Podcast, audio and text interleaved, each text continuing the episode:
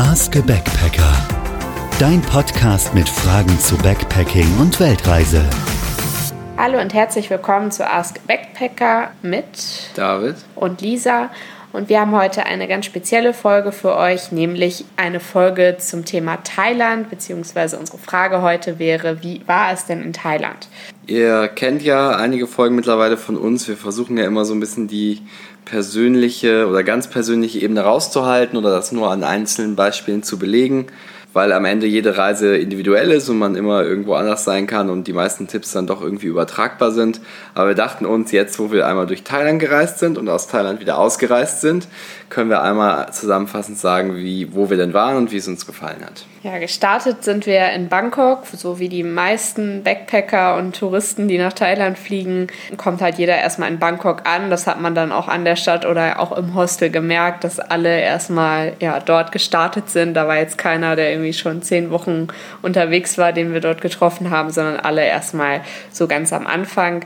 Mm, Bangkok ist eine gute Stadt zum ähm, Anfang auf jeden Fall, ähm, obwohl man erstmal dort ankommt und sich an alles gewöhnen muss. Also es war zumindest für mich so, fürs erste Mal Asien, erstmal viele neue Eindrücke, viele neue Gerüche, Gerichte und ähm, ja, eine ganz andere Lebensqualität auf jeden Fall dort. Und ähm, zum Starten, aber auf jeden Fall sehr, sehr interessant und spannend, die Stadt. Übernachtet haben wir im äh, Thai Hostel. Ähm, das war auf jeden Fall ganz nett, freundliche Mitarbeiter, war sauber relativ viele Doppelzimmer, so eins hatten wir auch, äh, gerade für den Anfang. Das hat aber dazu geführt, dass es jetzt nicht so super ähm, sozial war im Sinne von äh, Gemeinschaftsbereiche super frequentiert waren oder alle total äh, Bock gehabt hätten, sich miteinander zu unterhalten. Es war halt eher so, alle kamen an, alle waren entspannt, alle waren nett, aber man kam nicht so richtig mit Leuten in Kontakt. Aber gut, das muss auch nicht in jedem Hostel so sein. Wir wollen jetzt gar nicht jede Sehenswürdigkeit aufzählen, die wir uns angeschaut haben. Da muss jeder, glaube ich, selber schauen, welchen Tempel er sich anschaut und welchen nicht. Da gibt es einfach sehr, sehr viel zu sehen. Vielleicht noch ein kleiner Geheimtipp. Wir waren zum Beispiel in der River Vibe Bar. Dort kann man über den Dächern Bangkoks trinken und essen. Das war sehr schön. Es gibt sicherlich viele Möglichkeiten, ähm, das zu tun. Das Restaurant lag in der Chinatown oder nahe der Chinatown und ähm, war nicht so überteuert wie vielleicht die anderen Rooftop-Bars und ähm, ja, halt auch nicht super überfüllt, wo dann jeder nur hingeht, um da einen Cocktail sich zu gönnen und den Ausblick zu genießen, sondern wo man wirklich verweilen konnte und echt einen schönen Blick auf den Sonnenuntergang hatte. Was ich auf jeden Fall diesmal, ich war ja auch schon äh, zweimal da davor, ähm, spannend fand, war auf jeden Fall nochmal die lokalen Verkehrsmittel sich nochmal genauer ähm, unter die Lupe zu nehmen. Also mit den Buslinien zu fahren, mit den Schiffen zu fahren, die über den Fluss rauf und runter fahren. Das ist manchmal einfacher, manchmal schwieriger, sich da zurechtzufinden, aber überall findet man eigentlich irgendwie Infos. Ähm, und gerade Google Maps hat auch alle öffentlichen Verkehrsmittelinformationen drin, sodass man sich da eigentlich ganz gut zurechtfinden kann. Also das ist auf jeden Fall auch nochmal ein Tipp, um nochmal irgendwie mehr von der Stadt zu sehen. Wo wir gerade schon bei Verkehrsmitteln sind, wir sind dann erstmal mit der Bahn weitergefahren, einfach weil wir uns über Land erstmal weiter bewegen wollten, ohne jetzt gleich in den Flieger zu steigen. Und zwar sind wir in eine Stadt gefahren, die nicht allzu weit weg ist von Bangkok, nämlich nach Ayutthaya. Ähm, die hat sich auf jeden Fall sehr gelohnt, ähm, wenn man sich für die Tempelruinen interessiert. Die haben eine sehr schöne große Anlage. Dort konnte man mit dem Fahrrad auch hinfahren. Das hat mir auf jeden Fall sehr gut gefallen dort. Also viele machen das aus Bangkok als Tagesausflug. Ich glaube, das wäre nicht ein bisschen stressig, also es war schon entspannt dahin zu fahren. Ich glaube, das Bahnticket hat irgendwie 15 Baht oder sowas gekostet, 30 Cent. Also nicht der Rede wert. Wir haben in einem ganz netten Hostel übernachtet, Early Bird Hostel. Äh, war irgendwie entspannter, das vor Ort zu machen. Vorteil ist auch, es gibt einen sehr netten Night Market da vor Ort. Der findet jeden, jeden Abend statt. Und da haben wir das erste Mal so richtig auch Seafood geschlemmt. Äh, wir hatten einen Abend so einen ganzen Fisch, der auf, auf so einem kleinen Steinkohlegrill vor uns serviert wurde ähm, für ein paar Euro. Ähm, das war auf jeden Fall sehr cool und sehr entspannt und irgendwie, ja, was auf jeden Fall mal relaxed aus der Stadt äh, Bangkok rauszukommen und mal was Kleineres, Überschaubares zu sehen und war dann irgendwie auch ganz nett, wenn abends die äh, Reisebusse dann wieder abgereist sind und man so ein bisschen die Stadt für sich hatte. Ja, dann ging es weiter nach Sukhothai, also weiter in den Norden. Sukhothai ähm, war so von den Sehenswürdigkeiten etwas ähnlich zu Ayutthaya, auch wieder Tempelanlage mit Tempelruinen, aber ähm, diesmal fand ich die Anlage etwas netter, weil dort wirklich nur Fahrräder und so Tuk-Tuks, die man halt bestellen konnte, durchfahren durften und jetzt nicht irgendwie der ganze Verkehr da drin stattfand, sondern man wirklich da seine Ruhe hatte und sich das alles ganz entspannt anschauen konnte. Hinfahren äh, konnten wir erst auch mit dem Zug. Wir mussten dann einmal umsteigen in den Bus. Das war aber auch völlig problemlos. Ähm, auch hier nochmal der Tipp aus der ähm, Folge, wo wir über günstige Flüge und Züge und Busse gesprochen haben. Äh, TripAdvisor als Forum hat da sehr geholfen. Also wenn man irgendwie eingibt von da nach da, irgendwie was ist gerade der Local Bus, dann findet man da ganz gut Informationen. Ähm, aber war deswegen unterm Strich noch eine relativ lange Reise. Wir sind auch im Zug gefahren, äh, im günstigsten Zug gefahren, ähm, der entsprechend auch eine Zeit gedauert hat. Äh, dafür wurden wir entschädigt mit einem ähm, sehr netten Hostel, If You Want Hostel. Ähm, sehr nett, sehr entspannt, ähm, sehr nette Leute auch, aber nicht so viele Leute. Also ich glaube, wenn es da richtig voll ist, dann ist das da richtig, äh, richtig nett und richtig äh, umgänglich. Ähm, haben eine Dachterrasse, haben eine Ping-Pong-Platte, haben eine Hängematte. Die hatten auch so Angebote, dass man irgendwie da in der lokalen Schule irgendwie hingehen kann und was über sein Land erzählen kann und dann im gegenseitigen Austausch da mit den Schülern steht. Ich glaube, das ist dann was, wenn man vielleicht auch einfach ein bisschen länger dort bleibt oder vielleicht als Volontär dort bleibt bleibt. Und das Tolle war auch, äh, wir haben eine Italienerin äh, kennengelernt auf der Reise dahin, die hat uns von Lampang erzählt. Äh, haben wir vorher nicht von gehört, ähm, haben wir dann gegoogelt, gab es irgendwie einen Blog-Eintrag zu.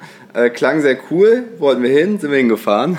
Genau. ähm, also im Prinzip sind wir von ähm, Sukhothai, nicht nur im Prinzip, wir sind von Sukhothai äh, dann weitergefahren nach Lampang.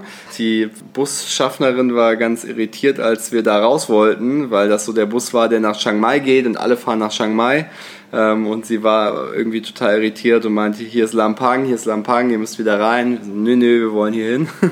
ähm, dementsprechend waren wir auch die einzigen Touristen am, am Bahnhof und haben, glaube ich, in der ganzen Zeit fünf, fünf Leute getroffen. Ja was aber auch sehr schön war und trotzdem ähm, ja, hat sich jeder irgendwie bemüht und ja, hat sich auch, glaube ich, mehr gefreut. Also ich fand das so gerade in den kleinen Städten freuen sich die Leute dann nochmal mehr, wenn Touristen kommen, weil die das nicht so gewöhnt sind wie jetzt vielleicht in Bangkok, wo jeden Tag im Laden 20.000 Leute vorbeischauen. Also ähm, das war auf jeden Fall sehr, sehr herzlich dort und auch ein sehr nettes Hotel hatten wir dort. Hotel ausnahmsweise, weil es tatsächlich dort ähm, kein richtiges Hostel gab, ähm, beziehungsweise das Hostel, was es gab, lag sehr weit außerhalb der Stadt. Deswegen haben wir uns dort mal ein Hotelzimmer gegönnt, was aber auch sehr schön war, und zwar im Kanyanat Boutique Hotel. Der Besitzer war auch sehr cool, der hat uns sogar noch zum Bahnhof gefahren und hat uns immer alles Mögliche angeboten, dass wir dort Tee und Wasser trinken können unten im Aufenthaltsbereich und ja, sehr herzlich und sehr nett. Wir waren in einem äh, sehr witzigen Lokal, ähm, Aroy One Bad, äh, was man wahrscheinlich so vergleichen könnte mit den deutschen Brauhäusern. Also es war sehr groß, sehr trubelig, sehr rustikal. Ähm, wieder waren wir die einzigen Touristen. Aroy heißt äh, im thailändischen lecker. One Bad äh, ist ein Bad und damit die Währung und damit das günstigste Gericht auf der Karte. Das war in Wasser gekochter Reis oder beziehungsweise der Reis, der gekochte Reis in, in seinem Sud.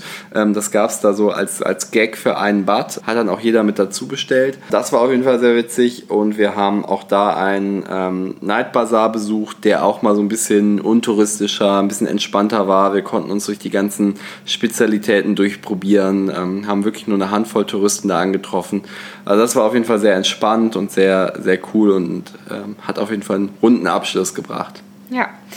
Dann ging es weiter mit dem Zug wieder nach Chiang Mai wieder komplettes Gegenteil erstmal von Langpang, erstmal die zweitgrößte Touristenstadt wahrscheinlich in Thailand nach Bangkok. Dort haben wir in mehreren Hostels übernachtet. Erstmal sind wir dort im Partyhostel gelandet, auch bewusst. Wir hatten das schon gesehen im Internet, dass dort ähm, Party gemacht wird und dachten, ach, für einen Samstagabend ist das ganz nett.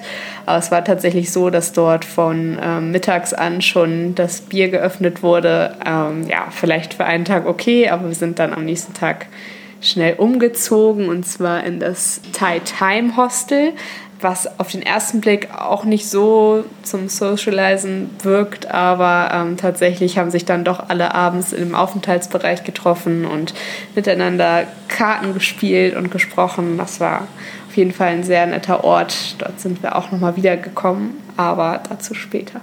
Auch in Chiang Mai gibt es natürlich 1500 Sehenswürdigkeiten, die man auf jeden Fall machen sollte. Ähm, wir haben nicht so viele Tempel gesehen, ähm, nur den einen auf dem, auf dem Berg, den wir beklettert haben. Doi Sutep heißt der, glaube ich. Genau. Da gibt es einen Mönchswanderweg, muss man ein bisschen recherchieren im Internet. Ähm, ist nicht alles so ganz offensichtlich und super dokumentiert, aber wenn man es einmal geschafft hat, dann äh, muss man einfach nur der Markierung des Weges folgen und so sind wir über einen anderen Tempel da hochgelaufen. Das ist vielleicht ein ganz cooler Geheimtipp. Außerdem haben wir sehr gut gefrühstückt in der Stadt.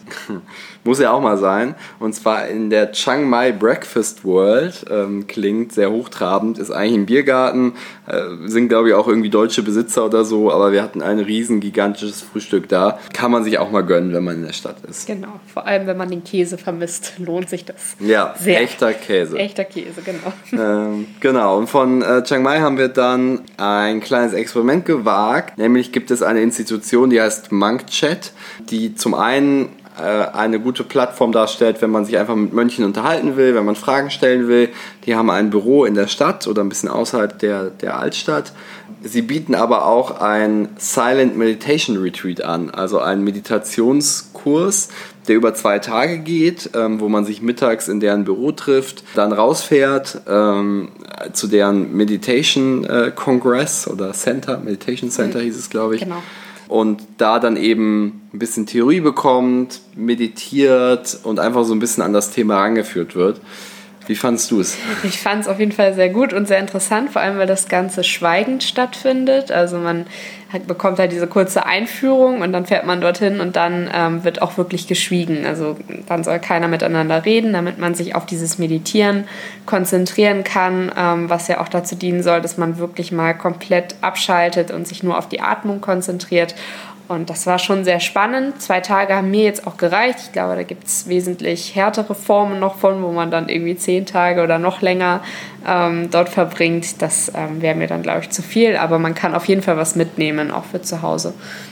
Ja, es ist auf jeden Fall ein Kennenlernangebot. Es ist nicht so streng wie in anderen Institutionen. So, man darf noch seine Uhr behalten. So, es ist eher ein Appell, Dinge mal auszuprobieren.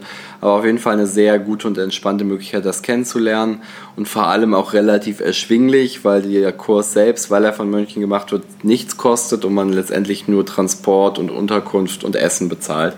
Ähm, das ist auf jeden Fall eine sehr gute Sache. Können wir sehr empfehlen, wenn man die Zeit hat äh, in Chiang Mai.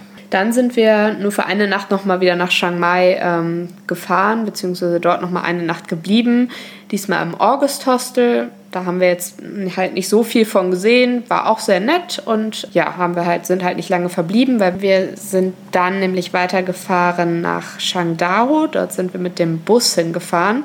Wir haben eigentlich eine Alternative gesucht zu Pai, weil alle aus Chiang Mai nach Pai fahren und dann haben wir mal geguckt, was gibt es denn noch so. Unter anderem, weil David schon in Pai war und weil wir auch was anderes sehen wollten als das, wo dann alle Touristen sich wieder treffen. Und das war halt Shangdao, was uns dann ins Auge gesprungen ist und was auch wirklich sich sehr, sehr gelohnt hat. Wir waren ein paar Kilometer aus Chiang Mai raus und dann war man schon in der kompletten Natur, hatten auch eine sehr schöne erste Unterkunft und zwar die Shangdao Roundhouses. Dort bekommt man ein kleines rundes Häuschen mit Dusche im Freien die Besitzerin war sehr lieb, die ähm, ist eine Engländerin, die sich das dort aufgebaut hat und ähm, lebt dort mit ihren Katzen und Hunden. Auf jeden Fall sehr schön und auch wieder ein sehr gutes Frühstück gab es dort mit selbstgemachter Marmelade. Ein sehr, sehr guter Start auf jeden Fall in Changdao. Es gab aber auch ein gutes Hostel da, ähm, was uns auch nochmal bewogen hat, den Geheimtipp Changdao auszutesten. Das ist das Changdao Home Hostel. Und das war wirklich ähm, super gut. Also für mich, ist bei uns, glaube ich, beiden so das beste Hostel, in dem wir bisher waren. Ja. Der Besitzer da war einfach großartig, hat also dieses Motto Home Hostel, also sich wie zu Hause fühlen, das hat er auf jeden Fall perfekt äh, adaptiert, war die ganze Zeit da, hat sich um alle gekümmert, wollte, dass es allen gut geht, ähm, ist jeden Tag mit allen, die wollten und, und ohne irgendwelche Zusatzkosten oder extra Gimmicks äh, zum Markt gefahren, hat mit uns eingekauft, hat dann mit uns gekocht, ist abends zu den heißen Quellen, die es im Ort gab, gefahren, ähm, hat alle eingepackt auf seinen Pickup und dann sind wir dahin gefahren. Ähm, also das war wirklich großartig. Daneben liegt dieser Ort halt einfach in der Natur. Man sieht den Berg, wenn man irgendwie aufwacht und äh, äh, vor die Tür tritt. Ähm, also das war einfach alles großartig. Ähm, ich glaube, wir waren vier Nächte da. Ja. Wir hätten wahrscheinlich auch noch eine Woche bleiben können. Er sucht auch ab und an Freiwillige. Also wenn das wahrscheinlich früher auf der Thailandreise gekommen wäre, hätten wir uns das auch nochmal sehr genau angeguckt. Aber äh, wir wollten ja wieder zurück nach Chiang Mai Genau, wo wir wieder zu Chiang Mai kommen, wo wir dann wieder im Thai Time Hostel waren, weil uns das dort einfach am besten gefallen hat von den Hostels, die wir gesehen haben. Genau, und zwar wollten wir nach Chiang Mai, weil dann das Lichterfest, das Loi Krathong oder auch Yipeng Fest, das sind im Prinzip zwei verschiedene Feste, das eine wird halt nur in Nordthailand gefeiert, das Yipeng. Und in Chiang Mai kommen die beiden Feste halt zusammen und werden beide zum gleichen Zeitpunkt gefeiert.